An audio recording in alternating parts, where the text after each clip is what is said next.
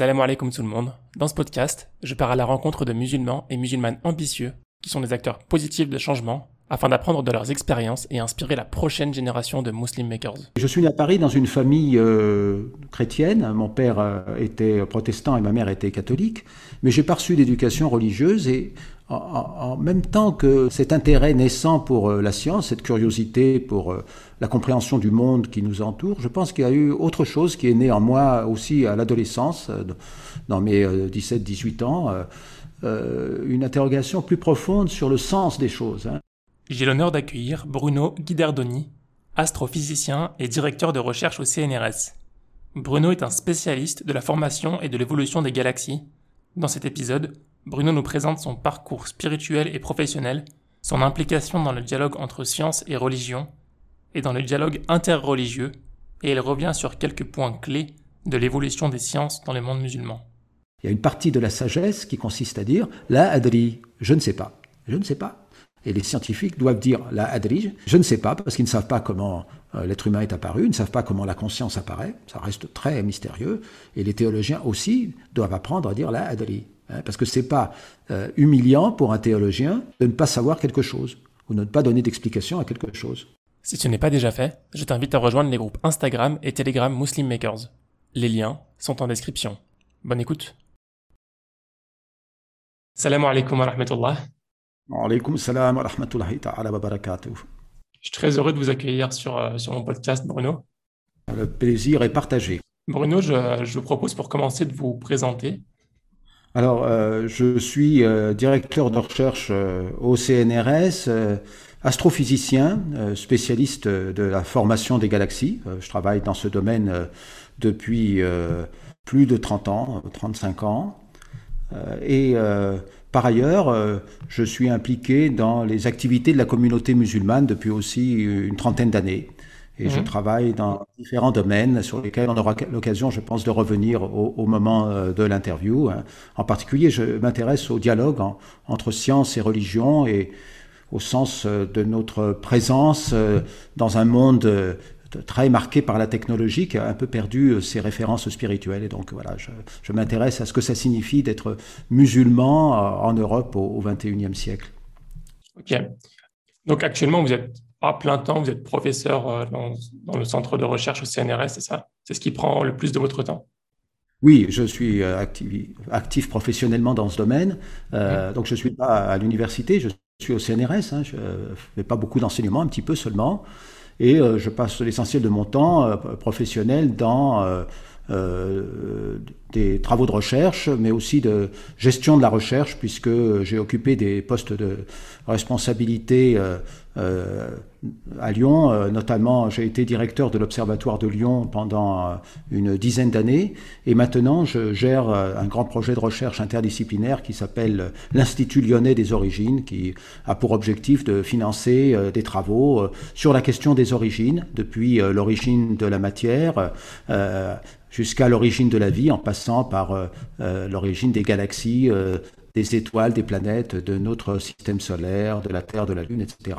Alors c'est mon activité principale, mais je passe aussi mon temps libre, en quelque sorte, à d'autres activités à l'intérieur de la communauté musulmane, notamment en partenariat avec la Grande Mosquée de Lyon et l'Institut français de civilisation musulmane, qui est un nouvel institut culturel qui vient d'ouvrir ses portes à Lyon et, dont on aura l'occasion, je pense, de reparler euh, dans, mmh. dans l'interview. Ok. Qu'est-ce qui vous a amené à, vouloir étudier euh, l'astrophysique, la physique? Je pense que euh, à l'adolescence, j'ai euh, développé une très grande curiosité pour le monde qui nous entoure, pour la réalité. Qu'est-ce que c'est que la réalité au-delà de nos apparences, celles que nous voyons évidemment, voyons le monde, mais le monde est, la manifestation de quelque chose de plus profond.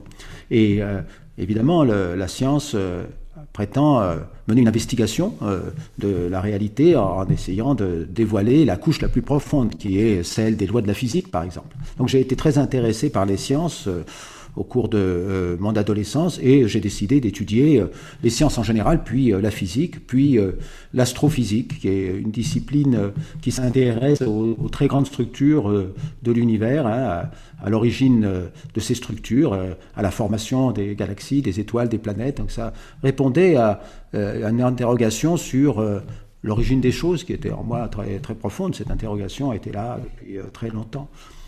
Alors, euh, euh, donc j'ai passé un, un doctorat en, astrophysique et technique spatiale. et puis, à l'issue de ce doctorat... Vous avez grandi à Lyon ou à Paris? Je suis né à Paris. je suis né à Paris. Hein.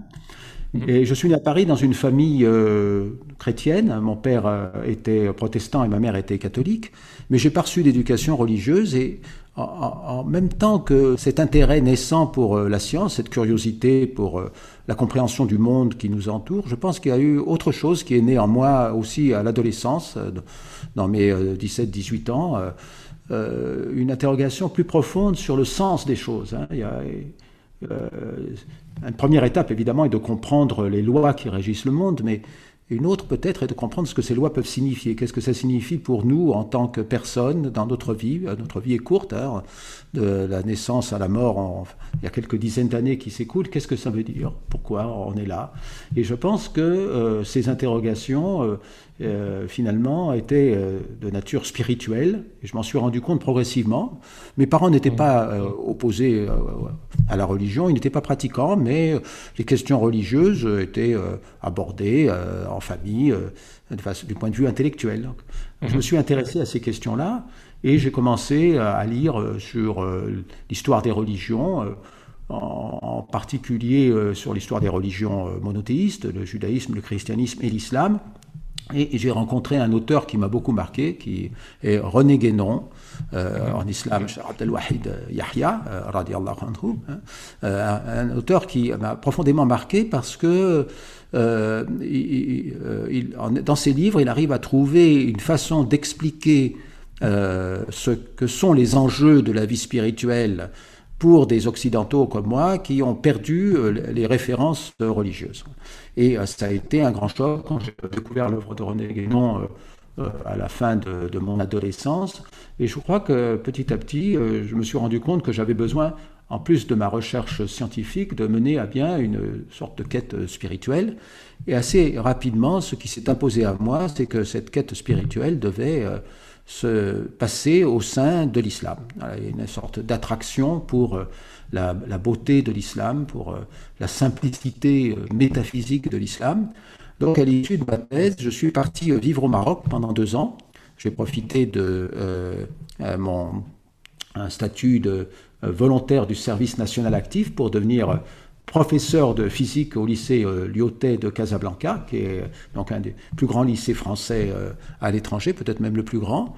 Et quand je suis parti vivre au Maroc, je pense que j'avais l'idée de devenir musulman là-bas et éventuellement même de rester au Maroc. Donc cette quête, elle, a duré principalement enfin, de vos 17-18 ans jusqu'à ce que vous deveniez professeur? Exactement, parce que euh, une chose est de lire et, de faire un, cheminement intellectuel, une préparation mmh. intellectuelle, c'est très important, mais après il y a un pas à faire avec euh, tout l'être, il y a un engagement, un engagement de, de la personne, et euh, souvent à 17-18 ans, on n'est peut-être pas complètement mûr pour faire cet engagement, qui est quand même un engagement fort. Donc j'ai attendu quelques années, j'ai mûri mon projet, et c'était un projet un peu organisé, puisque j'avais organisé mon départ au, Maroc.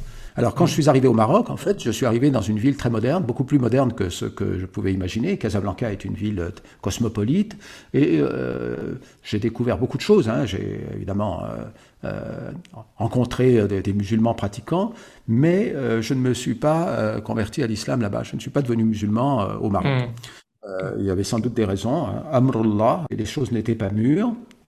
Je suis rentré en France et euh, euh, quelques années après, j'ai fait la rencontre d'une communauté autour d'un maître spirituel, Shah Abdel Wahid, Palavicini, qui est, donc, a été rappelé à Dieu il y a quelques années, qui euh, dirigeait euh, spirituellement une petite communauté euh, en, Italie et avec laquelle je, finalement il y a eu une forme de reconnaissance parce que le message de, de, Abdel Wahid, c'est la mise en œuvre de l'œuvre de René Guénon, parce que l'œuvre de René Guénon appelle une mise en œuvre. Hein. C'est-à-dire que l'œuvre de René Guénon nous rappelle l'enjeu spirituel de, nos vies, et il ne s'agit pas de continuer l'œuvre de René Guénon en faisant encore de nouveaux livres ou en faisant des commentaires dans la marge, mais de prendre conscience de l'importance de la vie spirituelle et donc d'avoir une véritable conversion. Alors une conversion euh, au sens de René Guénon, c'est-à-dire se retourner vers Dieu. Ce n'est pas une conversion formelle d'abord, c'est une conversion au sens de se retourner vers Dieu. Alors pour moi, cette conversion, elle a pris euh, la forme d'un euh, d'un passage à l'islam à partir d'un état préalable où je n'étais ni, juif ni chrétien, hein, puisque je n'étais pas euh, baptisé. Euh, et j'ai en quelque sorte, en entrant dans l'islam, retrouvé ce que nous appelons la fitra, la nature spirituelle primordiale de l'homme. Pour moi, le passage dans l'islam a été quelque chose de très facile, parce que j'ai eu l'impression de retourner chez moi, finalement, dans un état euh, qui était euh, mon domicile, l'état, dans lequel je, devais être. Hein. Alors je suis devenu musulman euh, à peu près au même moment où j'ai obtenu un poste permanent au CNRS, c'est-à-dire que les deux démarches ont vraiment été menées en parallèle, une démarche professionnelle, intellectuelle, de, compréhension du monde à travers l'exploration scientifique, et en parallèle cette démarche plus personnelle euh, de recherche de Dieu, d'un absolu, euh, du sens de la vie, à travers une entrée dans l'islam, puis un rattachement à, la dimension mystique de l'islam, euh, qui est donc le soufisme, dans sa branche hein, donc c'est une des grandes mm. branches la tradition soufie, et une branche qui insiste sur la nécessaire orthodoxie de la pratique religieuse. Hein. Ce n'est pas un soufisme qui est séparé de la pratique religieuse, c'est un soufisme qui s'intègre de façon harmonieuse dans la pratique religieuse et en particulier dans la pratique de la, charia. Donc, euh, c'était cette démarche. Hein. Et euh, pendant euh, plusieurs années, ces deux démarches ont été parallèles, mais elles ne se sont, comme toutes les droites parallèles, ne se sont pas rencontrées. Et un peu plus tard, j'ai été amené euh, à, au cours d'un colloque, euh, essayer de réfléchir sur euh, les interactions entre la pratique scientifique et la question de la vie spirituelle. Euh, et euh, ça a entraîné euh, une série de rencontres qui m'ont amené à, m'intéresser de façon plus étroite au dialogue entre sciences et religion, un dialogue qui est très actif au niveau international. Donc pendant 25 ans, j'ai été en contact avec des instituts américains, anglais ou d'autres pays où ce genre de dialogue est conduit. En France, on n'a pas vraiment de structure qui soit capable de mener à bien ce dialogue parce qu'il y a la laïcité, etc. Sur les, campus universitaires, il n'y a pas les instituts de théologie, mais aux États-Unis ou en Angleterre, par exemple, les instituts de théologie sont présents sur les campus universitaires, donc il y a un dialogue entre les théologiens, les philosophes, les scientifiques. J'ai participé euh, à différents projets internationaux euh, dans ce domaine, publié plusieurs contributions euh, dans différentes langues. Et voilà, je continue à, réfléchir sur cette question pour essayer d'articuler la pratique scientifique et la démarche religieuse. Alors on reviendra peut-être là-dessus, hein, c'est cette question de l'articulation, hein, de comment on, arrive à gérer à la fois la démarche scientifique et une recherche spirituelle qui est très, important, euh, très importante pour moi, cette question de l'articulation.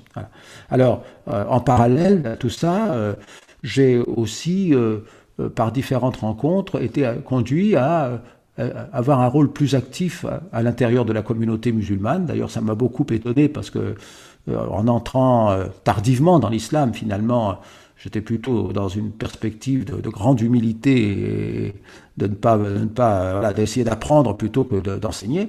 Mais au, bout de quelques années, euh, on m'a sollicité, d'abord dans le cadre euh, d'un dialogue euh, interreligieux, judéo-islamo-chrétien, où je suis intervenu pour parler de l'islam, de, de, mon parcours, de ma foi. évidemment, en étant nouvellement arrivé dans l'islam, peut-être j'arrivais à trouver des, mots pour expliquer les choses plus naturellement.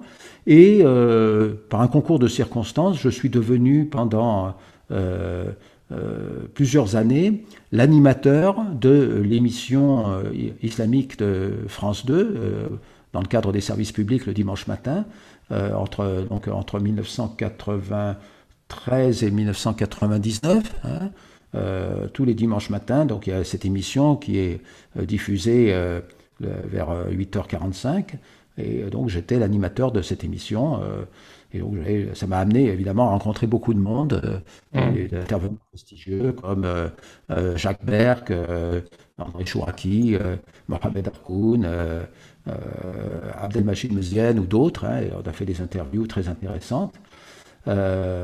Après, donc j'ai participé à des, groupes de, de dialogue interreligieux à différentes manifestations euh, islamiques et, euh, et euh, j'étais amené à donner des conférences sur l'histoire de l'islam, l'histoire de la pensée musulmane, la spiritualité musulmane, l'histoire de la philosophie de l'islam dans différents contextes. Et j'ai beaucoup voyagé bon, dans un certain nombre de pays musulmans, mais aussi aux États-Unis, au Japon euh, en Inde pour, pour donner des conférences sur ce sujet. Euh, voilà. Alors, euh, en 2005, je suis arrivé à Lyon pour prendre la direction de l'Observatoire de Lyon et j'ai renoué les contacts avec la grande mosquée de Lyon et on a donc conduit avec le recteur, c'est Kamel Keptan, un projet de construction d'un institut culturel, l'Institut français de civilisation musulmane, qui a été inauguré en, 2019 et qui est un, une, euh, une structure euh, permettant maintenant d'avoir des activités culturelles, euh, de dialogue interculturel, interreligieux très importantes. Alors on a été victime, bien sûr, de la situation sanitaire qui nous a obligés à fermer l'Institut. L'Institut est en train de rouvrir et on espère pouvoir faire fonctionner cet Institut à plein régime à partir de la rentrée 2021, euh, Inch'Allah. Voilà. Donc ça, c'est un peu un, itinéraire euh, intellectuel sur lequel je pense qu'on aura l'occasion de revenir dans la suite euh, de l'interview. Vous avez mentionné le dialogue entre science et religion. Quelles sont les problématiques liées à, cette thématique entre la science et la religion actuellement en France et, dans le monde? Alors, il y a un cliché qui circule hein, en Europe, Occident en général, un cliché selon lequel euh, science et religion euh, sont euh, des forces ennemies. Hein. il y a beaucoup de scientifiques qui considèrent que l'un des rôles de la science, c'est de faire reculer l'ignorance, l'obscurantisme et les religions. Les religions étant des lieux d'ignorance et, d'obscurantisme. L'affaire emblématique de cette vision euh, du monde, c'est la lecture qui est faite euh, du procès de Galilée. Galilée, grand scientifique, essaie de promouvoir les théories de Copernic au début du XVIIe siècle. Il fait des observations astronomiques, il formule les premières lois de la, physique, de la mécanique, et il est arrêté par l'Église qui veut rester dans une vision du monde médiévale, aristotélicienne Et donc ça, c'est un divorce, un divorce radical qui montre que euh, science et religion ne peuvent pas s'entendre. Et donc, euh, le rôle de la science, c'est de promouvoir euh, la raison, d'aller chercher la vérité sur les choses, sur notre existence sur Terre, et, les religions ne sont que des combats d'arrière-garde. C'est une vision qui est assez répandue.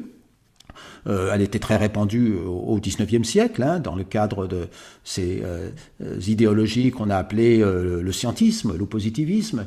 et actuellement, il y a beaucoup de gens qui partageraient cette vision, soit des athées militants, soit des gens qui sont plus indifférents, mais qui pensent que les religions vocation à disparaître en quelque sorte, à mourir de leur mort naturelle, alors que peut-être les athées militants voudraient les, exécuter de façon prématurée. Alors cette vision du monde est complètement euh, simplificatrice. Euh, les rapports entre science et religion, du point de vue historique, ils ont été très complexes. Et en fait, euh, science et religion ont l'obligation d'échanger parce que ce sont les deux forces principales qui façonnent le monde d'aujourd'hui. Alors évidemment, euh, les sciences ont donné naissance à des techniques qui ont complètement changé euh, la société, qui ont permis de rallonger la vie humaine, qui nous ont apporté euh, un confort important, qui ont permis des déplacements ou des communications entre les pays, etc. Mais les religions sont encore bien présentes. Hein. Elles irriguent notre système de valeurs. Elles, sont bien présentes dans beaucoup de pays. Et, donc ces, deux forces euh, doivent dialoguer. Et il y a au moins euh, quatre raisons qui euh, amènent ce dialogue à être organisé. la première raison, c'est la démarche d'un certain nombre de scientifiques dont je fais partie bien sûr, qui sont à la recherche du sens euh, que euh, le panorama offert par la science peut avoir. Hein. la science nous a dévoilé un monde beaucoup plus grand, beaucoup plus complexe que ce qu'on pensait euh, il y a quelques siècles. Hein. L'univers observable contient 100 milliards de galaxies, chaque galaxie contient 100 milliards d'étoiles. Autour de chaque étoile, il y a probablement des planètes, même des planètes comme la Terre, peut-être la vie sur certaines de ces planètes. sur Terre, il y a des millions d'espèces animales, végétales. Se rend compte à quel point les écosystèmes sont imbriqués, complexes, etc. Euh, la biologie moléculaire nous a dévoilé les, mécanismes de la vie. Donc tout ça est absolument fascinant. Qu'est-ce que ça signifie hein? Tout ça euh, procède d'une histoire de, 13 milliards d'années depuis le Big Bang, avec une évolution cosmique, euh, géologique, biologique. Qu'est-ce que ça signifie? Alors donc les, scientifiques sont à la recherche d'une lecture de la science à travers la philosophie, mais aussi à travers la théologie. Hein. la théologie donne du sens aux choses. Par ailleurs, les théologiens eux-mêmes sont à la recherche d'une meilleure compréhension des enjeux de la science. Euh, bien sûr, euh, les théologies qu'ils doivent élaborer, les lectures des textes sacrés qu'ils doivent faire, doivent être euh, compatibles avec les données euh, de la science. On ne peut pas lire euh, la Bible, les évangiles, le Coran en, pensant que la Terre est plate. Hein. la Terre est ronde, c'est un fait scientifique, et donc on doit intégrer cet élément et beaucoup d'autres dans la lecture que nous faisons des textes sacrés. Donc les théologiens sont à la recherche d'une meilleure compréhension de la science, et ils doivent aussi comprendre ce que la science est capable de faire par exemple dans le domaine de la biologie, pour prendre des décisions éthiques. Hein. Euh, tout ce que la science propose euh, peut être fait, mais ça ne doit pas nécessairement être fait. Il y a une différence entre ce que l'on peut faire et ce que l'on doit faire. Mais pour prendre des décisions de nature éthique, eh bien, nous devons comprendre ce que la science peut faire. Donc les théologiens euh, sont à la recherche d'une meilleure compréhension des enjeux de la science.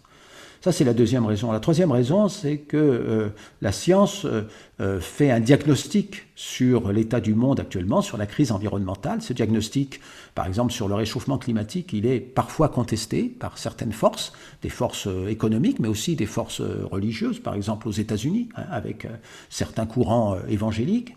Nous allons devoir prendre des décisions au niveau planétaire sur euh, les grands enjeux environnementaux, par exemple. Hein. Eh bien, euh, il faut que chaque culture, chaque religion euh, comprenne ces enjeux scientifiques pour pouvoir prendre des décisions, et ces décisions devront être communes, elles devront être convergentes. Donc ça, c'est le troisième, la troisième raison pour laquelle le dialogue interreligieux et le dialogue entre science et religion est important. Et puis, la quatrième et dernière raison, c'est que euh, nous avons besoin euh, d'un dialogue entre les cultures et les religions, et euh, le dialogue autour de la science donne du contenu, un contenu au dialogue interreligieux. Alors, ce n'est pas le seul contenu, bien sûr, mais juifs, chrétiens, musulmans considèrent le monde comme un, hein, comme une création. Et, donc, nous avons un rapport particulier au monde. Nous, avons la, foi que ce monde a un sens, qu'il est créé par Dieu, que l'être humain dans le monde n'est pas le propriétaire du monde, mais, le locataire du monde, et donc nous avons une responsabilité vis-à-vis du monde. Et ça, c'est très important, et ça nous permet de dialoguer sur nos visions de la création, sur nos visions de la responsabilité humaine dans la création, et ça donne du contenu au dialogue interreligieux. Donc il y a beaucoup de raisons qui font que le dialogue science et religion euh, euh, doit euh, être mené. Et il est effectivement mené de façon très active depuis des décennies au niveau international entre euh, les différents courants euh, du christianisme, du judaïsme et, maintenant de l'islam. Il y a des centres euh, internationaux qui conduisent ce dialogue. Il y a des centres universitaires sur les, grands campus américains, Berkeley et d'autres. Il y a des centres, des centres de dialogue interreligieux sur les grands campus anglo-saxons, Cambridge, Oxford. Hein. Et euh, il y a des chaires euh, de professorales sur ce sujet-là. Il y a des euh, journaux scientifiques qui publient des recherches dans ce domaine-là. Et il y a donc une grande activité qu'on ne voit pas trop en France à cause des spécificités du système universitaire français qui sépare les instituts de théologie des instituts de recherche dans le domaine des, des sciences fondamentales. alors, donc ce dialogue est mené. L'objectif n'est pas évidemment de réconcilier euh, science et religion au sens de trouver une synthèse, de répondre à toutes les questions sur l'origine de l'homme, euh, l'origine de la, euh, nature, le sens de notre vie. Ces questions restent souvent en suspens, elles sont elles sont mystérieuses. Fondamentalement, notre vie est énigmatique. Hein. En fait, en tant que croyants, nous pensons que nous aurons la réponse au sens de notre vie euh, quand nous ferons face à Dieu. C'est quelque chose de fondamentalement mystérieux. Euh, mais euh, ce qui est sûr, c'est que nous devons apprendre à faire coexister de façon harmonieuse, pacifique, la démarche scientifique et la quête religieuse. Donc c'est une question de, coexistence, d'articulation, de dialogue. Alors articulation, c'est un mot qui est employé par Ibn Averroès, dans son fameux traité sur la question qui a été écrit euh, au XIIe siècle, hein, le Kitab ou Maqal, euh, le, traité décisif sur la question de, l'ittisal, de l'articulation entre la, la, science et la religion. Alors à l'époque, lui disait euh, la, la sagesse d'origine grecque et la charia, la, loi religieuse de l'islam. Et euh, donc il faut articuler les deux, articuler les deux de façon à ce qu'il n'y ait pas de conflit, qu'il n'y ait pas de malentendu, et que chacune des instances, finalement, bénéficie de l'autre. Et, cette démarche d'articulation, c'est ce qui euh, anime ma recherche dans le, domaine depuis euh, un certain temps. Alors on, on bénéficie de l'histoire, bien sûr, de l'histoire de la, pensée musulmane, de la falsafa, du kalam, du tasawwuf, avec les grandes figures qui ont été Al-Farabi, Ibn Sina, euh, euh, Al-Razali, euh, Al-Ghazal, Ibn Rushd, Averroès et d'autres. Hein. Donc on, bénéficie de cette histoire-là, on bénéficie aussi de l'exemple des scientifiques arabo-musulmans qui ont pendant des siècles et des siècles développé les sciences euh, de façon autonome, sans recourir à des arguments de nature religieuse, mais en intégrant cette démarche scientifique dans une vision du monde qui était profondément spirituelle, profondément religieuse. Beaucoup de ces scientifiques étaient en même temps des théologiens, des, des, des, philosophes, des, euh, des, juristes de, de, l'islam, des, mystiques parfois. Et donc ils ont pu faire coexister leur démarche scientifique tout à fait rigoureuse, rationnelle et expérimentale, avec euh, leur démarche euh, de nature religieuse, juridique, théologique, euh, leur démarche philosophique parfois, et même leur démarche spirituelle. Donc il y a ces exemples-là, il y a tout le, passé prestigieux de la pensée musulmane, de la science arabo-musulmane, mais évidemment il faut adapter ce patrimoine aux circonstances actuelles, c'est-à-dire à la science du XXIe siècle, au contexte des, religions euh, du XXIe siècle, et c'est la tâche à laquelle un certain nombre de personnes se sont attelées, dont, moi-même modestement. Mmh. D'ailleurs, quand on regarde l'histoire, euh, bon, je ne suis pas un expert de l'histoire euh, de l'islam, mais ça coïncide beaucoup avec le, déclin de, la recherche scientifique. Ça, c'est une idée qui est un cliché, en quelque sorte, auquel il faut s'opposer, parce qu'il y, a, y a, à la fin du XIXe siècle, au début du XXe siècle, un certain nombre d'orientalistes comme euh, euh, Ernest Renan en France ou euh, Ignaz Goldziher en Allemagne, qui ont fait circuler l'idée selon laquelle le monde musulman a récupéré le patrimoine scientifique et philosophique grec dans une période de traduction qui a duré quelques décennies, au début du euh, califat abbasside, hein, sous Al-Ma'moun et ses successeurs, donc les califes motazilites. Donc ça a duré entre, disons, euh, au début du 9e siècle, hein, entre voilà, 800 et 850, plus ou moins. Et au bout de 50 ans, euh, l'orthodoxie islamique a fait euh, s'abaisser une chape de plomb sur euh, la recherche libre, philosophique et scientifique, et le monde musulman s'est endormi. Ça, c'est une idée qui a été promue par les orientalistes, aussi pour des raisons idéologiques, pour justifier le colonialisme. Et, c'est une idée qui a la vie longue parce qu'elle est encore présente actuellement. Hein, il y a beaucoup de gens qui promeuvent l'idée que l'islam est par nature incapable de développer les sciences. Alors, euh, des travaux récents euh, par des, universitaires euh, prestigieux au niveau international, donc travaillant aux États-Unis, en Europe, comme Georges Saliba pour l'astronomie, Dimitri Goutas pour les traductions, Jamil Rajep hein, pour l'histoire de l'astronomie, Rochdi Rached en France, Régis Morellon ou d'autres, hein, donc beaucoup d'universitaires, ont montré que cette idée-là était fausse. Elle était fausse doublement. Elle était fausse déjà du point de vue factuel, parce qu'au fur et à mesure qu'on découvre euh, euh, dans les bibliothèques les manuscrits, on se rend compte que l'effort scientifique euh, du monde arabo-musulman a duré pendant des siècles et des siècles, jusqu'au XVe siècle. Donc bien au-delà de la période du califat abbasside, hein, bien au-delà bien sûr de, la période du califat abbasside moutazilite, hein, c'était plus. En fait, la science, le développement de la science a duré non pas 50 ans, mais plutôt 500, 600 ou 700 ans. Alors évidemment, ça s'est déplacé.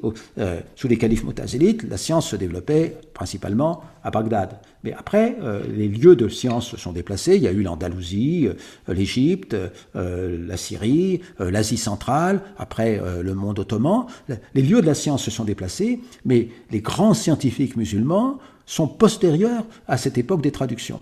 Donc ça, c'est un fait historique qui est maintenant très bien documenté par toute une série d'études, de livres qui ont été publiés au cours des dernières décennies. Hein. Donc la science s'est développée pendant très longtemps. Donc moi, je connais surtout la partie de l'histoire de l'astronomie, mais ça a été la même chose pour l'histoire de la médecine ou pour l'histoire des, techniques. Hein. Il y a eu des développements qui ont duré pendant des siècles et des siècles. Donc ça, c'est le point de vue factuel. Et après, il y a un autre... Donc ça, c'est déjà faux du point de vue factuel, cette idée euh, des orientalistes. Et c'est faux aussi du point de vue euh, parce qu'une meilleure compréhension euh, des textes des philosophes, des théologiens, nous montre que euh, ces, ces gens-là, en général, ne s'opposaient pas à la démarche scientifique, mais au contraire que la façon dont ils voyaient le monde encourageait la démarche scientifique. Alors c'est vrai que partout et toujours, il y a toujours eu quelques obscurantistes, quelques docteurs de la loi un peu fermés qui, qui ont dit non, non, il ne faut surtout pas étudier les sciences, ça, ça a toujours existé, mais ça n'a pas empêché le développement des sciences, parce que la grande pensée musulmane consiste à dire euh, Allah subhanahu wa ta'ala, Dieu dans le Coran, nous incite à contempler ces signes, ayat, hein, le Coran euh, euh, enfin, énumère tous les, signes euh, d'Allah dans la création, hein, euh, euh, le ciel et la terre, le soleil et la lune, les étoiles, les montagnes, les nuages, les animaux comme le chameau, les, plantes, le cycle de l'eau. Enfin, Donc nous sommes incités par le Coran à la méditation, hein, à la réflexion, le tadabbur, le tafakkur, sur les ayatullah hein, sur les signes de Dieu dans la création. Et nous devons méditer sur les œuvres du Créateur, et à partir de la beauté et de la puissance qui se manifeste dans les œuvres du Créateur, nous devons aller euh, jusqu'à la, gloire euh, euh, de, de, ce Créateur. Hein. Nous comprenons la puissance du Créateur à ses œuvres dans la création. Donc il y a une incitation très forte à aller regarder ces œuvres, et d'ailleurs Ibn Rushd en parle, hein, il justifie la démarche scientifique aussi par cette incitation forte à aller contempler le cosmos, et euh, cela a été même davantage théorisé encore par euh, le grand Al-Razali, hein, qui euh, réfléchit sur le, monde, sur la causalité, et qui incite, dans la mesure où nous ne pouvons pas prévoir ce que Dieu fait dans la création, il, il, incite à aller observer la façon dont Dieu se comporte dans la création. Parce que dans la création, Dieu se comporte de façon régulière. Il a une coutume, hein, ce qu'on appelle la hada, hein, la coutume de Dieu dans la création. Nous observons des régularités euh, dans le ciel, sur les phénomènes naturels. Et ces régularités, c'est en quelque sorte la parole de Dieu qui se manifeste à travers euh, euh, ces, lois dans le monde. Et nous devons donc aller contempler les lois du monde pour comprendre euh, le message que Dieu nous, adresse à travers le monde. Et ainsi, euh, cela a amené euh, la pensée arabo-musulmane à favoriser fortement l'expérimentation. Hein. Alors que la pensée grecque était très déductive, c'est-à-dire qu'avec la raison, eh bien, on déduisait tout ce qui devait se passer. La pensée arabo-musulmane est à la fois rationnelle et et expérimentale. Hein. Il y a un nom très important dans ce, domaine, c'est Ibn al-Haytham al-Hazen, au tournant du millénaire. Al-Hazen, Ibn al-Haytham, établit les, règles de la méthode expérimentale. Euh, il réfute absolument tous les arguments d'autorité en matière scientifique. Il faut vérifier par soi-même. Hein. et donc, il établit les lois de l'optique à partir d'expérimentation.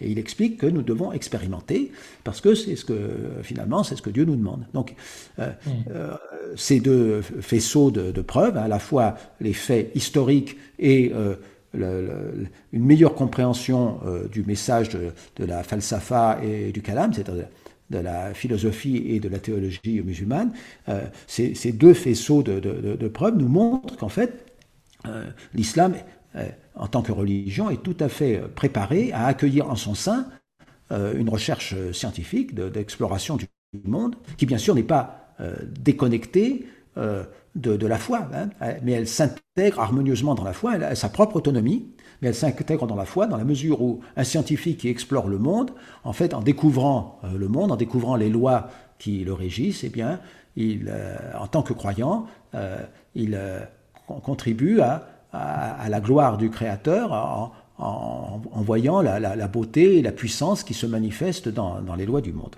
Alors ça, c'est un message très important à faire passer, à la fois évidemment au sein de la communauté musulmane et puis euh, à l'extérieur, hein, faire comprendre que euh, l'islam est tout à fait, en tant que religion, ne s'est pas opposé euh, au développement des sciences, mais bien au contraire, les a accueillis et, les a encouragés. Quand je faisais référence au déclin, je ne faisais pas référence au premier siècle. L'islam, à cette époque-là, a une explosion scientifique avec beaucoup de découvertes et de références qu'on a. Euh, je faisais plutôt référence justement à la, à partie justement après l'imprimerie, donc euh, du 16e, 17e, euh, où, l'imprimerie était quand même pas très répandue, était un peu limitée dans, le monde musulman, qui a peut-être un peu freiné aussi l'expansion encore du travail scientifique musulman. Oui, alors ça c'est une bonne question. Bien évidemment, je vous ai parlé de la période qui va du début des traductions, donc le, le début du 9e siècle, jusqu'à jusqu'au XVe siècle, hein, euh, avec euh, une figure comme Ali Kouji, qui euh, donc est un astronome qui travaille en Asie centrale et puis qui ensuite se déplace à Istanbul pour travailler pour les sultans ottomans. Et Ali Kouji discute par exemple de l'immobilité de la Terre ou du mouvement de la Terre. Il réfute les arguments d'Aristote en faveur de l'immobilité de la Terre et il explique que la Terre pourrait très bien se déplacer dans les sens sans qu'on s'en rende compte, parce qu'il y a quelque chose, bah, comme la loi de l'inertie, hein, ça s'appellera la loi de l'inertie avec Galilée, qui, nous empêche de sentir le mouvement quand celui-ci est régulier. Et euh, donc on voit très bien les progrès des sciences. Mais après, évidemment, on a l'impression que le flambeau des sciences a été passé du monde musulman au monde euh, latin, chrétien, avec euh, l'œuvre de Copernic, puis de Galilée et de Newton. Alors on sait que Copernic a été profondément influencé par les astronomes euh, euh, arabo-musulmans. Il cite cinq astronomes arabo-musulmans euh, de façon nominative dans son ouvrage fondamental de la révolution des orbes célestes. Il utilise les modèles mathématiques qui ont été développés par les astronomes musulmans et il a même eu connaissance sans doute de manuscrits arabo-musulmans, donc il a eu un contact direct avec les sources, parce que certains de ces euh, euh, dessins dans l'œuvre de Copernic. Certains de ces dessins sont en fait des copies euh, des dessins qui sont faits avec des légendes en arabe, et lui traduit directement le dessin en mettant des légendes en, caractère latin. Par exemple, quand il y a un alif, la lettre alif qui apparaît dans, le, dans, le, manuscrit, lui met un, A. Quand il y a la lettre ha, lui met un H, et ainsi de suite. Donc on a pu retrouver les manuscrits dont probablement Copernic s'est inspiré. Donc Copernic a été très influencé par euh, la, science arabo-musulmane, selon des, canaux qui restent encore à déterminer, parce qu'on ne sait pas comment Copernic aurait pu euh, euh, avoir connaissance de ces manuscrits, sans doute en Italie, peut-être parce que des chrétiens d'origine orientale auraient fui Constantinople à l'époque pour s'installer en, Italie avec, pour, fuir la pression des armées ottomanes. Donc il se peut qu'il y ait eu ce genre de transmission, mais l'influence est claire. Après, effectivement, on a l'impression que le monde musulman ne s'intéresse plus au développement des sciences fondamentales. Alors le monde musulman, à partir du XVIe siècle, il va être dominé par trois empires. L'empire ottoman, euh, l'empire euh, euh, des Samanides en Iran et l'empire des souverains moghols en, Inde. Ces trois grands empires vont avoir des armées modernes avec des, canons, des, des, fusils, vont pas mal se faire la guerre, mais vont développer surtout des techniques euh, impériales, des techniques pour euh, maintenir euh, l'empire. Et les sciences fondamentales ont l'air d'être passées au second plan. C'est vrai aussi que peut-être que ces périodes n'ont pas encore été complètement étudiées par les historiens des sciences, et on ne sait pas très bien en particulier comment les découvertes scientifiques menées en, Europe ont pu être connues des savants de ces régions-là. Et, euh, c'est un sujet d'étude. Mais évidemment, le monde musulman a pris du retard, ça c'est clair, hein, et c'est ça qui a permis euh, l'essor du colonialisme à partir euh, du XVIIe, XVIIIe siècle, hein, quand petit à petit les, les, les bateaux d'origine européenne sont, sont, venus, ont commencé à faire du commerce, mmh. puis se sont les gens se sont installés, ont commencé des conquêtes militaires, etc. C'est un sujet, c'est un sujet que, qu'on appelle la grande question. Euh, il y a un historien des sciences bien connu qui s'appelait Joseph Needham, qui est un spécialiste de la Chine, probablement le plus grand spécialiste de, la Chine à son époque. Et il, posait cette question, il disait pourquoi le monde chinois, euh, qui il y a 2000 ans était dans un état comparable à celui de l'Europe euh, au XVe siècle, c'est-à-dire un État pré-Renaissance avec euh, des technologies euh, très élaborées comme le papier, la boussole, la poudre, à canon, enfin un empire bien organisé, unifié, avec une administration, etc. Pourquoi ce, monde chinois n'a pas connu la révolution scientifique que l'Europe a connue? Et cette question, elle vaut aussi pour le monde musulman. Pourquoi le monde musulman n'a pas connu la révolution scientifique euh, avec tous ces changements hein, euh, que l'Europe a connu. Alors euh, il y a beaucoup de livres qui ont été écrits sur le sujet et en fait la, réponse est qu'on ne sait pas. On ne sait pas parce qu'il y, y, a deux sortes d'explications qui sont fournies.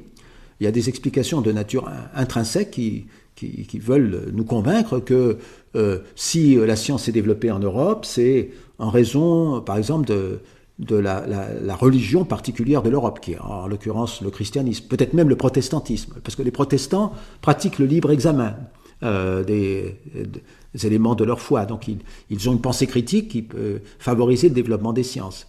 Alors on se rend compte que les catholiques aussi ont permis le développement des sciences. Après, il y a des gens qui disent euh, euh, ce sont les religions monothéistes qui permettent le développement des sciences, hein, parce qu'elles ont l'idée d'un créateur, et donc de quelqu'un qui, donne des lois qui donne des lois morales aux hommes et qui donne des lois euh, euh, pour la nature. Alors qu'en Chine, il n'y a pas cette idée-là. On voit ce qu'est le développement chinois euh, du point de vue scientifique actuellement. Donc toutes ces théories sont sont pas très solides. Alors ça, ce sont les explications de nature intrinsèque. Il y a des explications de nature extrinsèque qui veulent nous convaincre que si la science, par exemple, ne s'est pas développée dans le monde musulman, c'est en raison de la pénurie de bois, de, de matériaux de construction pour faire des, dispositifs technologiques, ou de charbon, ou de voilà, euh, ou euh, pas assez d'eau, par exemple. Donc ça, ce sont des, explications de nature extrinsèque. Alors aucune explication n'est franchement convaincante. La tendance actuellement, c'est plutôt de questionner la question, euh, c'est-à-dire la grande question de Nidam, en disant finalement, cette question présente l'essor scientifique de l'Europe à partir de Copernic, c'est-à-dire à partir du, XVIe siècle, et puis surtout au XVIIe siècle avec euh, Galilée, euh, Newton et les autres, comme étant une sorte de miracle, hein, euh, un essor très fort. Mais en fait, c'est une, une, écriture tendancieuse de l'histoire.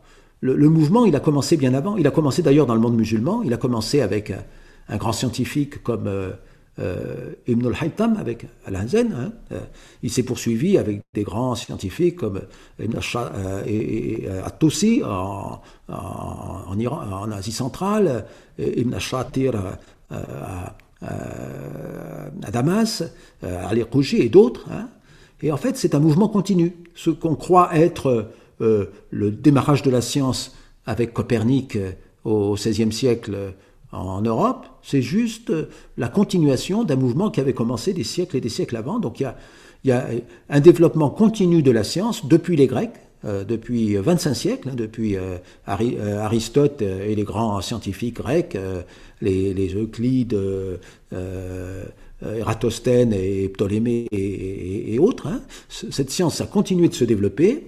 Elle s'est développée d'abord dans le monde grec, ensuite dans le monde hellénistique, hein, le monde méditerranéen unifié par Alexandre le Grand, et après c'est le monde musulman qui a repris le flambeau pendant des siècles et des siècles, et ensuite c'est l'Occident, mais c'est un développement continu. Donc euh, euh, la grande question n'a pas de sens en quelque sorte. Il n'y a pas eu de miracle scientifique en, Europe euh, au XVIe siècle, c'est simplement la continuation de euh, ce qui s'est passé avant. Il y a eu des décisions chez les théologiens musulmans de, refuser l'expansion de l'imprimerie, par exemple, qui ont, qui ont eu un grand effet, j'imagine. Euh, alors l'imprimerie, euh, elle a existé dans le monde euh, musulman. Hein, dans le monde musulman, et c'est pour ça d'ailleurs qu'il y a eu un tel développement de la pensée musulmane, c'est que à partir du 8e siècle, la, technique de fabrication du papier est passée dans le monde musulman, parce qu'il y a des prisonniers chinois qui, ont été ramenés mm. Dans le monde musulman, enfin, et donc, ils ont apporté avec eux les technologies de, fabrication du papier, ce qui a permis, évidemment, de multiplier euh, les, manuscrits, là où avant, euh, on était sur du papyrus ou sur du parchemin. Hein. Euh, donc, des, matériaux extrêmement coûteux, très difficiles à, réaliser. Donc, le, parchemin, c'est de la peau d'animal. Hein. Donc, il faut, voilà, pour avoir des livres en parchemin, il faut tuer beaucoup d'animaux. Donc, ça demande une infrastructure importante. Le papier est beaucoup plus facile à, réaliser. Euh, alors après, il y a eu euh, de, l'imprimerie, euh, mais pas à caractère mobile. Hein, c'était on peut imprimer avec des, caractères, c'est-à-dire en, sculptant la page à l'envers et en imprimant comme ça. effectivement, il y a eu ce retard-là. alors, est-ce que, ça, c'est une des explications ou c'est plutôt la, conséquence C'est toujours le problème quand on voit des, phénomènes. Hein, euh, les chaînes de causalité ne sont, pas toujours euh, claires. bon, le, fait est que les sciences se sont quand même développées pendant très longtemps. et oui, quand on arrive au, au 15e siècle, on est avant l'invention de l'imprimerie, euh, on est déjà dans une phase où on ne voit plus l'essor scientifique a, l'air d'être passé plutôt dans le monde occidental. Euh, mm. Mais euh, c'est plutôt maintenant une question de savoir pourquoi les sciences n'ont pas été importées dans le monde, dans le monde musulman. Et cette question-là, elle n'est pas simple parce que je pense qu'on manque d'études sur la situation des empires. Alors, on a tendance à faire porter aux religieux la responsabilité, les, toujours les responsabilités négatives des choses qui se passent. Hein. Euh, mm. Il faut voir que euh, les, si un empire veut faire des choses, si un, souverain veut faire des choses, le religieux est absolument incapable euh, de s'y opposer. Parce que le religieux est complètement contrôlé par le, politique dans le monde musulman. C'est toujours comme ça, hein, ça pouvait, euh, observer. Hein. Dans, certains pays, euh, les femmes euh, ont l'autorisation de sortir quand elles sont voilées. Dans d'autres pays, elles n'ont pas l'autorisation de sortir. Ça, ça dépend. C'est pas, pas une question religieuse. C'est des questions d'organisation sociale et de voulues par les pouvoirs, les pouvoirs politiques. Donc, en fait s'il y a eu euh, des, des, fatwas ou des choses comme ça contre euh, la science, contre euh, l'imprimerie, etc., il faut s'interroger sur la question. Pourquoi ça s'est passé comme ça? Qu'est-ce qui, Pourquoi l'élan n'a pas été, n'a pas permis de, le développement des sciences? Il faut bien voir que, contrairement à ce que disent les, les, fameux orientalistes, hein, quand il y a eu la fin euh, euh, de la période motazilite comme religion d'État, hein, l'islam motazilite, le kalam motazilite comme religion d'État imposée par la mihna, par les pouvoirs publics avec les, les, euh, les califes, donc Al-Amoun puis ses, deux successeurs. Hein, quand Al-Mutawakil est arrivé, il a, il a arrêté la mihna. Il a, il a même imposé un islam hanbalite qui est considéré comme, entre guillemets, plutôt opposé à la science. Et en fait, pas du tout. La science a continué à se développer. Même la grande période de la science dans le monde musulman, elle a commencé à ce moment-là. Avant, c'était surtout des traductions. Mais le développement de la science, une science originale, elle, était là. Elle s'est développée pendant mm. des siècles et des siècles. Euh, donc, euh, ça n'a pas freiné. bien sûr qu'il y a peut-être eu tel ou tel euh, imam ou tel ou tel faqih qui a, qui a fait des, des fatwas opposés, mais ça n'a pas arrêté le développement des sciences parce que la société a besoin du développement des sciences. Hein. La, société, les, les, les, euh, les, militaires ont besoin du développement des sciences, les médecins ont besoin du développement des sciences, les ingénieurs ont besoin du développement des sciences, les, architectes ont, besoin du développement des sciences, et ainsi de suite. Toute la société a besoin du développement des sciences. Donc les, religieux n'ont pas freiné, même si tel ou tel religieux pouvait être plus conservateur ou au contraire plus euh, progressiste. Donc ça reste une, question ouverte. Euh, il y a une période où ça aurait pu se faire, hein, la période qui est celle du, effectivement euh, du XVIe siècle, euh, début du XVIIe siècle, et après, c'est la colonisation qui a, amené à une déstructuration euh, des sociétés traditionnelles musulmanes, et donc le, développement des sciences n'a pu se faire que sous l'égide des colonisateurs. Mais c'est vrai qu'il y a un moment, il y a un tournant là qu'on ne comprend pas bien, que moi personnellement je ne comprends pas bien, j'essaie de, me documenter, à la fin du, à la fin du, du, du 15e siècle, pendant le 16e siècle, au moment où, l'essor commence euh, en Europe et euh, euh, il faudrait savoir comment ça s'est fait en, dans, le monde, dans le monde musulman, dans ces trois empires-là. On sait que sous les Ottomans, au, XVIe siècle, il y avait encore une grande recherche scientifique, hein, avec des, d'un observatoire à Istanbul qui étudiait même des machines techniques, mais bon, ça n'a quelle était la place de la science dans ce contexte-là par rapport à la place de la science dans le monde européen? Il faut voir que dans le monde européen, la science a été, à la même époque, la science a été aussi combattue par l'Église. Hein. Euh, en tout cas, une certaine forme de science a été combattue par l'Église et les premiers développements se sont produits euh, surtout dans le monde protestant, euh, avec par exemple Isaac Newton. Hein. La situation est complexe et donc toute la réflexion, c'est justement pour essayer de euh, battre en brèche les clichés et d'essayer d'avoir une vision plus complexe de la façon dont la science et la religion ont discuté. Et en fait, on se rend compte qu'il euh, n'y a pas d'état de guerre euh, permanent. et que à de nombreuses reprises dans l'histoire de la pensée musulmane, finalement, la science a été accueillie et même encouragée. et donc, c'est quelque chose qui peut continuer maintenant au XXIe siècle.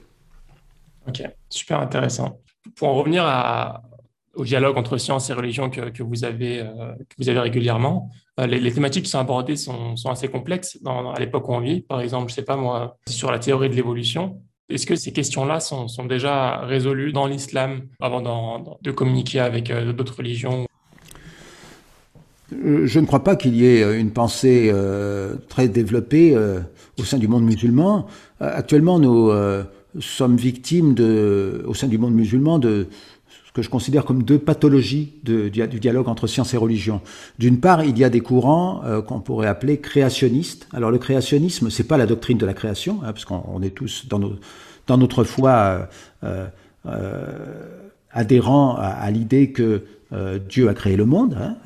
le créationnisme, c'est une idéologie qui vient essentiellement des États-Unis et qui consiste à faire une lecture littérale de la Bible euh, et a affirmé que euh, Dieu a créé le monde euh, il y a 6000 ans. Hein, ce qui est évidemment en totale opposition avec l'ensemble des faits scientifiques. Donc, il y a, donc on a des courants créationnistes au sein du monde musulman, plutôt des créationnistes qu'on appelle de la vieille terre. Alors les créationnistes, oui c'est ça, les créationnistes de la vieille terre. Alors, les, créationnistes évangéliques dont je parlais sont des créationnistes de la jeune terre. Hein. C'est-à-dire qu'ils adhèrent à l'idée que la Terre a été créée il y a 6000 ans, euh, avec toutes les espèces animales, etc. Les créationnistes de la vieille Terre ceux qu'on a plutôt dans le monde musulman, ce sont des créationnistes qui pensent que la Terre a s'est formé il y a 4 milliards et demi d'années, euh, que le Big Bang a eu lieu il y a 13 milliards d'années, il n'y a pas de problème. Donc ça, ils adhèrent aux faits scientifiques euh, donnés par euh, la cosmologie, la géologie, etc. Mais en revanche, ils pensent que l'ensemble des espèces animales et, l'être humain ont été créés d'un coup par Dieu sans évolution biologique. Donc ils acceptent l'évolution cosmologique et l'évolution géologique, mais pas l'évolution biologique. Donc ça, c'est courant créationniste. Euh, on ne peut pas comprendre le vivant euh, si on n'a pas euh, la théorie synthétique de l'évolution. Cette théorie synthétique de l'évolution nous dit que finalement tous les êtres vivants sont cousins et qu'ils sont régis par les mêmes lois. Je ne vois pas en quoi cela pourrait insulter notre foi. nous, sommes bien d'accord que toute la matière est régie par les mêmes lois. Hein qui sont très mystérieuses parce qu'on ne comprend pas pourquoi il y a des lois dans la nature. Euh, les croyants euh, peuvent comprendre pourquoi il y a des lois dans la nature, parce que Dieu est sagesse, Dieu est intelligence, donc il, met des lois pour régir le monde. Hein. ce sont ces fameuses euh, régularités, les awa'id dont je parlais tout à l'heure, les régularités dans le monde. donc je ne comprends pas pourquoi on s'opposerait à, la même idée du point de vue biologique, hein, le fait que tous les êtres vivants sont régis par les mêmes lois et qu'ils viennent d'une même origine. De même que toute la matière est régie par les mêmes lois et vient d'une même origine. Cette origine, ce principe d'unité, bah, c'est la signature de Allah al-Wahid, euh, de Dieu l'unique dans, la création. Alors peut-être que ce qui choque, c'est n'est pas tellement l'idée que tous les animaux, toutes les plantes euh, sont régis par les mêmes lois, c'est l'idée que l'être humain euh, fait partie du vivant et donc il est régi par les mêmes lois que les animaux ou les végétaux. Mais il faut rappeler que. Quand on parle des lois, on parle de, voilà, l'évolution. On la rappellera plus tard, voilà, de l'évolution. C'est qu'il faut. Voilà, euh, il y a quand même un mystère dans la création de l'homme. Il est créé euh, à partir de l'argile, hein, hein, et puis après, il y a, euh, il y a quelque chose d'autre dans l'homme qui est ar-ruh, hein, le, fait que Allah subhanahu wa ta'ala, Dieu insuffle son ruh, son souffle, son esprit euh, au sein de Saïdouna Adam, salam, notre Seigneur Adam sur lui la paix. Et, euh, ça, c'est quelque chose de mystérieux. Alors, pourquoi ne pas interpréter cette argile, qui est une matière préalable, hein, qui existe avant la création d'Adam, comme étant la matière biologique hein. Mais la matière biologique ne nous permet pas de comprendre euh, en quoi nous sommes humains. Hein. nous sommes régis par les, mêmes lois biologiques que, les autres êtres vivants. Mais c'est pas ça qui nous définit en tant qu'être humain. Ce qui nous définit en tant qu'être humain, c'est le mystère de notre conscience, de, ce souffle, de ce ruh, euh, de cette capacité que nous avons d'adorer euh, Dieu, de, le connaître. Et, c'est là où se situe le mystère de l'humanité. Et la biologie ne sera jamais capable d'expliquer pourquoi, euh, nous sommes comme ça. Il y a un mystère fondamental. Donc, c'est ce que j'essaie d'expliquer dans les cours que je donne au cadre religieux de l'islam. Hein, c'est qu'il faut être euh, peut-être plus euh, ouvert vis-à-vis de, cette théorie synthétique de l'évolution qui est, absolument extraordinaire et qui nous, explique euh, comment le, vivant est apparu et évolué. Alors évidemment, c'est une théorie scientifique, donc on n'a pas le fin mot de l'histoire. De, même qu'on ne comprend pas la structure ultime de la matière, on n'a pas le fin mot de l'histoire, mais on a des, des, lois qui sont assez explicatives, et ben c'est pareil pour la biologie, on n'a pas le fin mot de l'histoire, on ne sait pas comment la vie est apparue, mais on a des lois qui sont, euh, qui sont explicatives. Donc on a cette pathologie du créationnisme qui, dans le monde musulman, s'exprime plutôt à travers euh, l'opposition à la théorie de l'évolution. Pas tellement l'opposition au Big Bang ou à la, à la, formation de la Terre il y a 4 milliards et demi d'années, mais euh, à la théorie de l'évolution et en particulier à la théorie de l'évolution humaine qui, encore une fois, je le répète, reste assez mystérieuse, parce qu'on ne sait pas ce qui euh, nous a rendus euh, humains. Hein. Euh, si ce qui nous rend humains, c'est roh, ça reste fondamentalement mystérieux et ça échappe totalement à la science. Et puis l'autre pathologie qui affecte le monde arabo-musulman actuellement, c'est plutôt le concordisme. le concordisme, c'est l'idée que science et religion, c'est la même chose, que les textes religieux contiennent des énoncés scientifiques. Quand, quand au début de la Bible, dans la Genèse, il y a le, euh, le, récit de la création du monde en six jours, un récit détaillé. Eh ben c'est le, récit du Big Bang, de, euh, la création, de, la formation de la Terre, etc. Donc on peut trouver des, points communs. C'est-à-dire, euh, les textes sacrés et les énoncés scientifiques sont sur le même plan. Alors parfois en accord, parfois en contradiction, mais ils sont sur le même plan. Et à mon avis, c'est une attitude dangereuse vis-à-vis -vis des textes sacrés parce que ça, signifie finalement que tous nos prédécesseurs ont ignoré la signification de, ces textes, ils n'ont pas compris que euh, il y avait la théorie du Big Bang dans la Genèse, par exemple, hein, euh, ou, la vitesse de la lumière dans le Coran, comme certains l'ont affirmé. Et donc c'est euh, une attitude dangereuse du point de vue religieux, parce que ça nous fait manquer l'objectif de la révélation, qui est quand même un objectif spirituel d'amélioration euh, des croyants, de, connaissance de Dieu. Et puis, évidemment, c'est une façon complètement euh, erronée d'aborder la science. Jamais euh, les scientifiques arabo-musulmans dont nous avons parlé précédemment n'ont utilisé cette méthode pour faire de la science. Ils n'ont jamais invoqué les versets du Coran pour dire c'est comme ça que ça doit se passer et pas autrement. Ils ont toujours développé des méthodes expérimentales, hypothético-déductives, pour aller euh, à explorer les, phénomènes Parce que c'est ce à quoi le Coran nous incite. Hein. Donc on a cette difficulté de, euh, euh, de ce concordisme où les uns, certains de nos coreligionnaires, dans l'islam mais aussi dans d'autres religions, voudraient trouver des, un sens scientifique au verset du Coran ou alors de la Bible, par exemple, pour, pour les chrétiens ou pour les juifs. C'est très embêtant et évidemment c'est renforcé par l'idée que c'est quelque chose de miraculeux.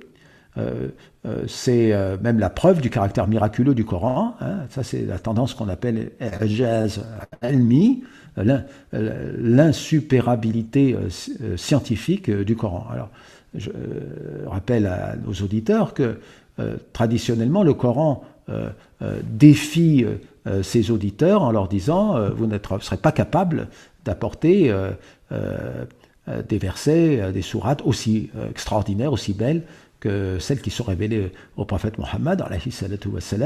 Donc il y a un défi qui est donné au poète, qui est donné aux contemporains du prophète, d'apporter un texte qui est aussi beau, aussi fort, aussi vrai que le Coran. C'est ce qu'on appelle l'insupérabilité linguistique du Coran. Le Coran est le, plus beau des textes en langue arabe.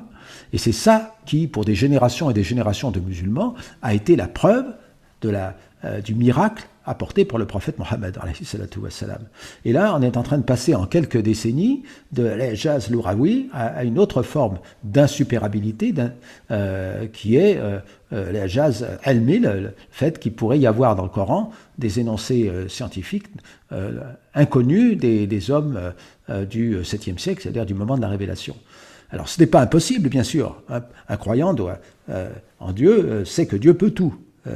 mais le dossier qui est apporté par euh, ceux qui défendent les jazz ennemis est, très faible finalement. Il n'est pas très convaincant et on peut se demander s'ils servent la cause qu'ils prétendent défendre, c'est-à-dire euh, l'islam, ou si au contraire ils desservent la cause de l'islam en, en ridiculisant finalement cette attitude. Donc il faut être extrêmement prudent là-dessus. Ni le créationnisme, ni le concordisme euh, sont des bonnes façons d'aborder le dialogue entre science et religion. Euh, et, en tout cas, ce ne sont pas les façons qui ont été utilisées par des générations et des générations de musulmans qui nous ont euh, précédés.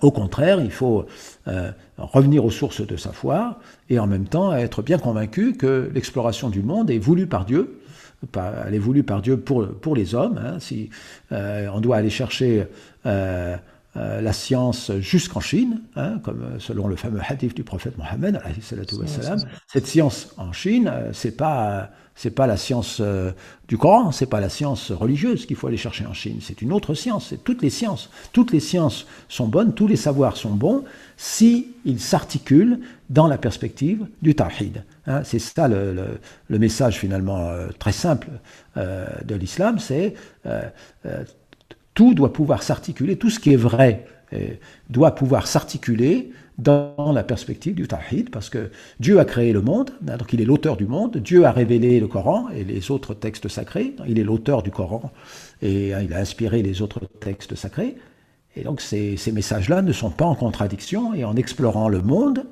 euh, nous retrouvons les vérités qui sont euh, euh, dans le Coran. Mais même le Coran nous apprend encore autre chose, parce qu'il nous apprend non seulement le, sens de la vie, mais il nous parle de, l'autre monde, hein, de notre salut, de l'akhira, de, de l'autre monde et de, ce que nous devons faire pour obtenir le pardon de Dieu.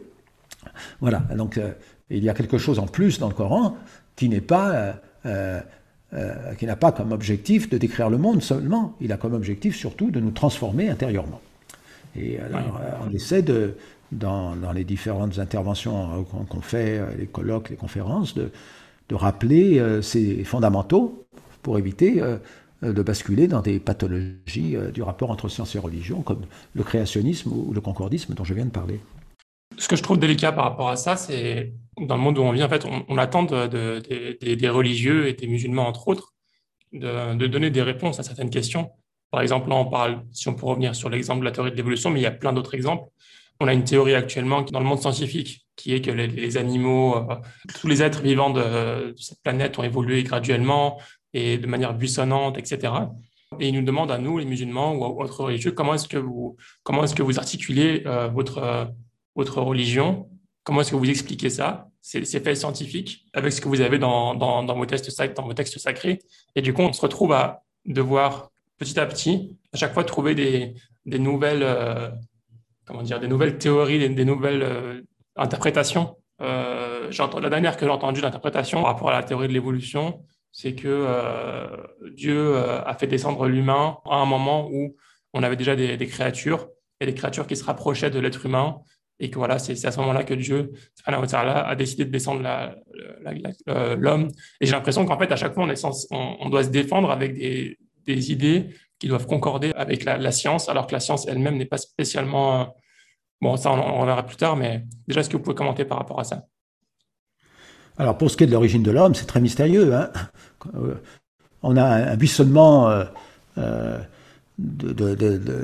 d'espèces. De, et on ne sait pas très bien euh, à partir de quel moment euh, on est devenu euh, humain. Hein. Alors, évidemment, il y a un certain nombre d'espèces qui sont du genre Homo, hein. c'est-à-dire à partir du moment où le crâne est suffisamment gros, les, scientifiques appellent ces espèces des, des hommes. Mais est-ce que ce sont des hommes au sens spirituel? On ne sait pas.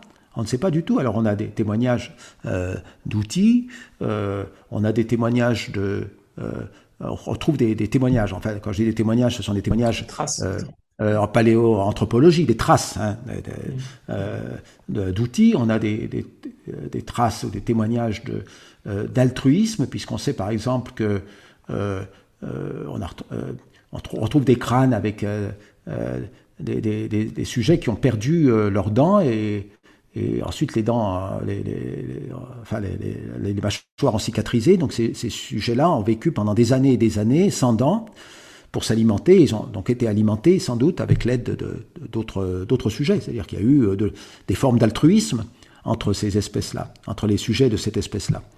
Euh, on réfléchit beaucoup pour savoir si l'homme de Néandertal avait des qualités conceptuelles, s'il s'il avait une religion, si il pratiquait l'art.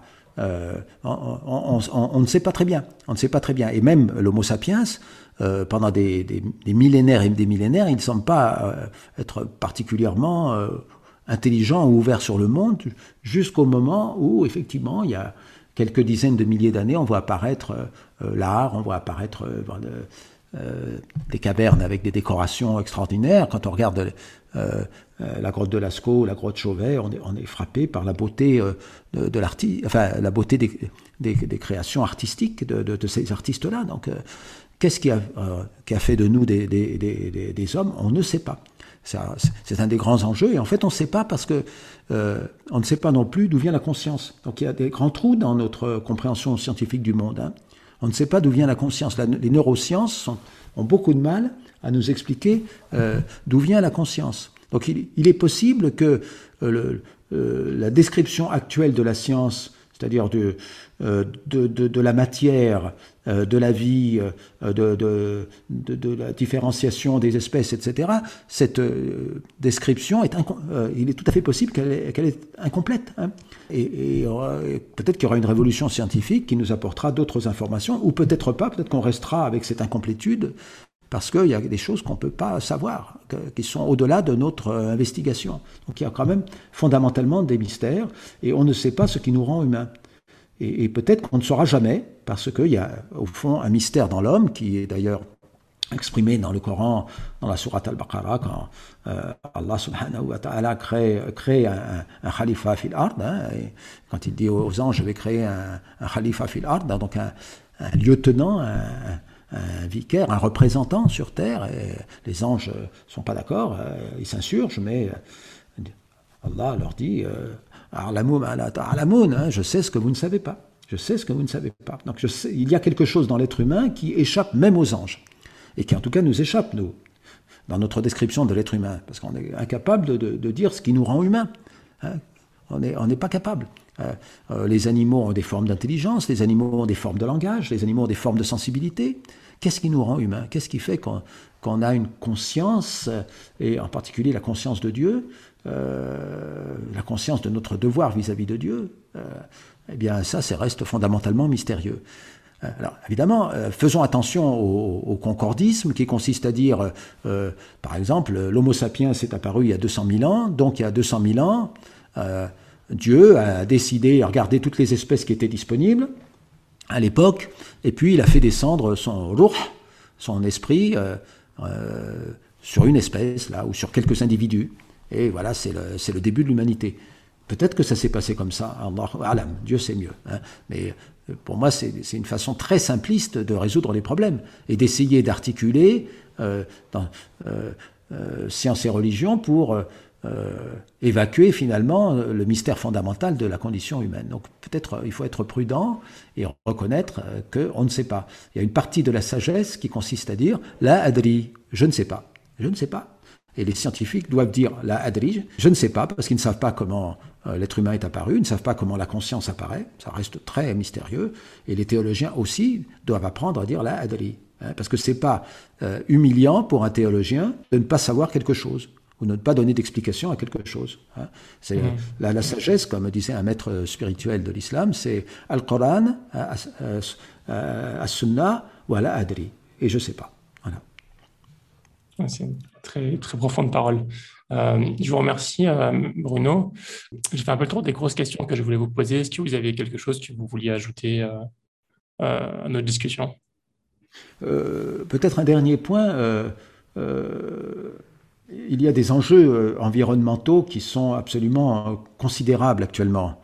On voit, par exemple, les incendies en Amérique du Nord qui sont extrêmement problématiques, les, signes de perte de la biodiversité, la pollution des sols, des eaux, de l'air, etc on, est euh, à la veille de changements profonds euh, dans nos sociétés du 21e siècle. Hein, et euh, la pandémie que nous avons vécue donne un, petit aperçu de, des changements qui nous attendent. Et le problème de cette crise environnementale, c'est qu'elle vient avec d'autres crises. Elle vient également avec une crise du politique. Hein. Regardez les dernières élections, plus personne ne veut voter parce qu'on a le sentiment que ça ne sert à rien. il y a une crise de l'information. Il y a beaucoup d'informations qui circulent sur l'Internet. Mais euh, c'est difficile de faire la part des choses, de savoir quelles sont les informations euh, vérifiables et quelles sont les, fausses informations, les fake news, hein, la théorie du complot. Et voilà. Donc on est dans une crise multiple. Il y a même des gens qui ont parlé de métacrise. Hein. C'est une, crise qui est provoquée par la concomitance des crises. Et euh, donc nous avons besoin de euh, nous préparer à résoudre ces crises. Et à mon avis, toutes ces crises viennent d'une crise plus profonde, qui est une crise spirituelle. Le fait que nous avons perdu la mémoire de notre euh, euh, vocation humaine à la connaissance de Dieu. Nous sommes mm. créés sur terre pour adorer euh, Allah subhanahu wa ta'ala et adorer c'est connaître. Et connaître c'est adorer parce que pour, euh, pour connaître Allah il faut l'adorer et pour l'adorer il faut le connaître. Et nous le connaissons en particulier par la révélation du Coran et par l'enseignement euh, de notre prophète Mohammed et, et donc c'est une perte spirituelle qui existe aussi dans les autres religions mais aussi dans l'islam. Hein. On a beaucoup de, nos concitoyens, de nos co-religionnaires ont, ont oublié le, parfois les enjeux importants de la vie spirituelle pour se consacrer à d'autres recherches euh, dans la société, qui, sont des recherches qui sont, euh, souhaitables, mais pas au détriment de la vie religieuse. Alors c'est un grand enjeu, retrouver le sens euh, spirituel pour pouvoir résoudre l'ensemble des crises qui nous attendent, et donc ça devra se faire dans une coordination interculturelle, interreligieuse et avec euh, la science. Parce que la science euh, nous, nous, donne, euh, elle a été responsable à travers les techniques de, des, des, problèmes que nous connaissons, mais elle nous permet maintenant de comprendre la situation dans laquelle nous nous, trouvons, d'anticiper sur le futur et donc peut-être éventuellement de nous dire ce qu'il faut faire, comment on peut changer la situation. Mais de toute façon, ce changement, il ne se fera que si nous reprenons la conscience de euh, notre vocation euh, spirituelle. Et ça, ça veut dire peut-être euh, vivre dans plus de, modestie, de sobriété, en tout cas de partage, et essayer de trouver ensemble, au sein des religions et entre les religions, des, solutions pour que l'humanité survive au XXIe siècle. Et cette survie n'est pas, pas garantie, en tout cas, il y a la crainte que le monde devienne moins vivable, en tout cas qu'une grande partie du monde euh, euh, devienne moins vivable et que l'humanité euh, soit évidemment en recul parce que elle aura rendu le, jardin que, Allah lui a confié, hein, elle aura rendu ce jardin invivable. Et ça, c'est vraiment une responsabilité vis-à-vis de Dieu. Hein. parler de la création d'Adam, nous sommes créés comme des représentants de Dieu sur terre. Donc nous sommes dans le jardin du monde, le jardin de la création. Euh, nous avons le droit de, manger les fruits, mais nous n'avons pas le droit d'arracher les arbres. Et malheureusement, c'est ce que nous avons fait. Mais il est encore temps de prendre conscience de, notre responsabilité. Et c'est le sens profond hein, du dialogue euh, islamo-chrétien, du dialogue interreligieux, du dialogue avec la science. Hein, conscience tous ensemble euh, des enjeux du XXIe siècle et essayer de changer pour se réorienter vers euh, le, sens de notre vie qui, euh, pour les croyants, est euh, la connaissance du Créateur. Comment est-ce que vous faites pour entretenir votre spiritualité au quotidien? Eh bien, évidemment, le monde est extrêmement centrifuge et nous empêche de retrouver notre centre parce qu'il nous sollicite de multiples façons le monde actuel, mais euh, quand on lit les témoignages des, grands maîtres spirituels, euh, à, commencer par les, compagnons du prophète, hein, mais aussi euh, ceux qui les, successeurs et les successeurs des successeurs, puis après les grands maîtres spirituels, ils, nous avertissent tous sur les dangers que le, monde, qui est la création de, Dieu, hein, peut avoir si euh, nous nous intéressons exclusivement à lui euh, sans nous recentrer. Et nous devons aménager dans notre emploi du temps des moments de retour, de tauba, de, moments de, retour vers, vers Allah. Alors nous avons euh, les cinq prières quotidiennes. C'est un combat, c'est un djihad pour arriver à faire les cinq prières quotidiennes de façon régulière, hein, comme des moments de rencontre, de retour vers Dieu. Et puis après, il y a toutes les formes de dhikr, Hein, de remémoration, euh, que sont euh, euh, les, lectures, bien sûr, du Coran et, de, la, Sunna, mais aussi les, méthodes qui sont enseignées au sein du Tasawwuf, avec le Allah, la, répétition de, versets du Coran ou de, formules comme le tahlil, la ilaha pour revenir vers Dieu et en particulier se recentrer. Et se recentrer, ça veut dire se recentrer sur le centre de notre personnalité, qui est, selon l'enseignement euh, du Coran et de la Sunna, al-qalb, le cœur. Nous devons euh, euh, regarder notre cœur et faire notre examen de conscience régulièrement pour revenir vers Dieu et éviter d'être perdu dans le courant du monde. C'est comme un torrent qui nous emporte vers au loin. Là, nous devons être en, permanence, en retour vers Dieu, pour arriver à, cette conscience de, notre responsabilité et cette, ce sentiment finalement de, la proximité d'Allah. Hein. il le, dit dans le Coran, hein, Allah est plus proche de nous que la veine de notre cou, mais c'est nous qui sommes éloignés. Et nous sommes éloignés parce que nous pensons à autre chose, nous nous intéressons à nos affaires, et il faut arriver à, réaliser que, Allah est proche. Et, en fait, le témoignage des, maîtres du Tasawwuf, c'est qu'il euh, y, a, il y a cette connaissance qui arrive par le cœur, c'est une connaissance de goût, hein, de daqr, de la proximité d'Allah. Hein. Et donc, à ce moment-là, nous sommes recentrés, nous sommes là où nous devons être, dans, la volonté d'Allah pour le, pour le monde et pour euh, l'être humain. Et les, tous les problèmes du monde passent au second plan parce que nous avons retrouvé notre centre. Hein. En fait, nos, problèmes et les problèmes du monde viennent du fait que nous avons perdu notre centre. Nous sommes plus centrés sur l'essentiel de la vie humaine, qui est la connaissance et l'adoration d'Allah subhanahu wa ta'ala. Subhanahu wa ta'ala. Je vous remercie pour euh, ce partage. Euh, est-ce que vous avez une routine, une routine quotidienne, euh, mensuelle, que vous tenez je, euh, je fais tous les matins ou tous les soirs un, petit décre hein, qui euh, est un moment de, retour et de, recentrage sur euh, l'essentiel.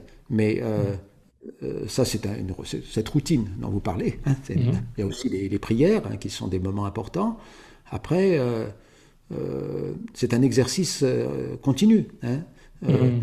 Voir les choses avec un peu de hauteur et, d'essayer de maintenir euh, la conscience de l'essentiel malgré euh, les événements qui se produisent autour de, soi. Ça, c'est quelque chose de difficile, c'est un exercice spirituel. Hein. Euh, quand on a une certaine pratique de la prière ou de, du dhikr sous les différentes formes, hein, de parler de la lecture du Coran aussi, mais de dhikr Allah, de, des gens du tasawwuf, eh bien, on s'installe dans un, une une, relation avec euh, Allah hein, qui est mystérieuse, hein, parce que Allah, il est, il est proche, mais nous, nous sommes loin et nous ne pouvons pas prétendre que nous le connaissons, mais en même temps, nous le connaissons parce que nous sommes incapables de le connaître. Enfin, euh, ce sont des choses très paradoxales. C'est Abou Bakr qui disait euh, la capacité à atteindre une. la saisie est elle-même une saisie, hein, une saisie, une connaissance. La capacité à atteindre la connaissance est elle-même une connaissance. Hein. Euh, euh, donc nous, avons cette relation à, Dieu et nous, voyons la différence entre cet état de, relation, de, rappel, de, hein, de, Dieu, même, même ce dhikr n'est pas formulé explicitement sur la langue, et l'état de rafla, de, négligence ou d'oubli, hein, le rafla. Ah, c'est ça le, pire des péchés pour euh, les, croyants euh, qui sont sur le chemin vers Allah, c'est la al-rafla, c'est le, être pris dans le monde. Hein, c'est l'indifférence, la, négligence, d'être complètement euh, soumis. C'est comme si on était sous une vague et euh, on est soumis à la vague, c'est-à-dire est notre pensée est conditionnée par nos objectifs immédiats, euh, la société, etc. On ne pense plus euh, à l'essentiel et, la démarche spirituelle, le djihad, le nafs, le, combat spirituel consiste à s'élever au-dessus de la vague dans un, un état de conscience où on se dit mais bon sang, ce n'est qu'une vague, que c'est pas ça l'essentiel. J'ai cru que j'étais complètement, à un moment donné, j'étais complètement entre, focalisé sur euh, mes affaires, euh, euh, telle ou telle question, telle ou telle discussion enflammée sur tel ou tel sujet politique ou même religieux. Hein. Et je n'étais plus là où je devais être, qui est en fait dans cet état de, proximité vis-à-vis de Dieu, où je sens dans mon cœur une relation vis-à-vis de Dieu, et je suis dans, un, état de, de, de, remémoration de, la présence du Seigneur. Et ça, c'est un exercice qu'on qu'on doit faire régulièrement. Et, petit à petit, effectivement, on voit bien la différence entre l'état sous la vague euh, de Rafla et l'état sur la vague. On, est, on domine la vague, et on n'est pas submergé par la vague, on la voit s'écraser à nos pieds, mais on n'est pas dessous, hein, qui est l'état de, de C'est, mmh. euh, euh, mais c'est difficile de maintenir cet état-là, et bien sûr, nous sommes constamment en train de, de pécher, et nous devons pardon, demander pardon à Dieu, mais il est celui qui revient vers le pécheur repentant, et en particulier, il est toujours présent quand on se retourne vers lui en toute sincérité. Très bien, je vous remercie. Est-ce que vous avez des recommandations de, de références de livres? Alors il y a euh, beaucoup de livres euh, sur tous ces sujets-là, bien sûr. Hein. Euh, je, pour la question sciences et religion, j'ai dirigé il y a quelques années un groupe de recherche et on a publié un livre qui s'appelle Sciences et religion en islam des, scientifiques parlent de la science contemporaine. Donc c'était des, musulmans parlent de la science contemporaine. Donc ce sont des scientifiques qui musulmans qui ont euh, souhaité prendre la parole sur le sujet et donner leur point de vue. Donc c'est un livre qu'on peut trouver sur Amazon qui est aux éditions Albourak. Euh, après, euh, je recommanderais bien sûr les livres de René Guénon pour essayer de prendre conscience des enjeux de la vie spirituelle.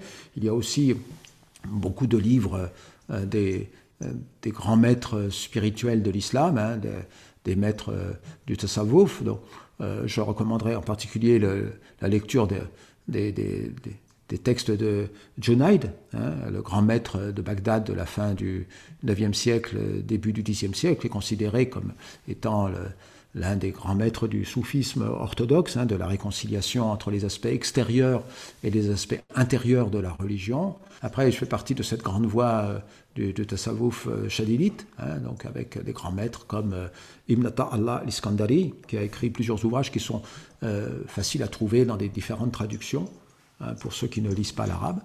Mhm. il y a aussi des maîtres contemporains, enfin, au, du, du, du, 18e, 19e siècle, comme le cheikh Darqawi ou l'émir Abdelkader, hein, ou le cheikh Al-Alawi plus récemment. Donc il y a beaucoup de, textes sur euh, ce sujet, ces sujets-là, et je pense que la question est plutôt de les mettre en pratique, hein, d'arriver euh, à, avoir une conversion de soi, un retournement hein, qui, permette de passer d'une simple lecture, euh, d'un intérêt intellectuel, à une mise en pratique spirituelle. Très bien. Si un des auditeurs souhaite vous, poser, vous suivre ou vous poser une question, est-ce que vous êtes joignable? Euh, oui, bien sûr. Hein. Oui, oui, je suis euh, trouvable facilement sur Internet. Euh, donc, il peut, m'écrire ou, vous écrire et à ce moment-là, vous transmettez. Ok, très bien. Bah, écoutez, en tout cas, c'était une très belle discussion. Je vous remercie beaucoup pour votre, pour votre temps et pour le travail que, que, vous, que vous avez, que, que vous faites, qui est vraiment important et, et pas facile. Mais voilà, je pense que c'est, je pense qu'on est tous d'accord sur le fait que c'est quelque chose de nécessaire. Euh, et, puis voilà, hein, je vous souhaite une bonne continuation.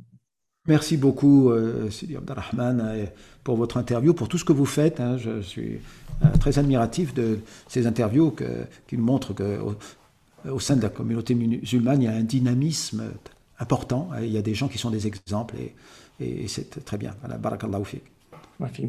À bientôt, Inch'Allah. Salam alaikum. Wa alaikum salam wa rahmatullahi. Et j'espère vraiment que cet épisode t'a plu. Si c'est le cas, je t'invite à le partager à trois personnes de ton entourage et à faire des invocations pour qu'Allah bénisse cette initiative. À bientôt pour un nouvel épisode, Inch'Allah. Salam alaikum.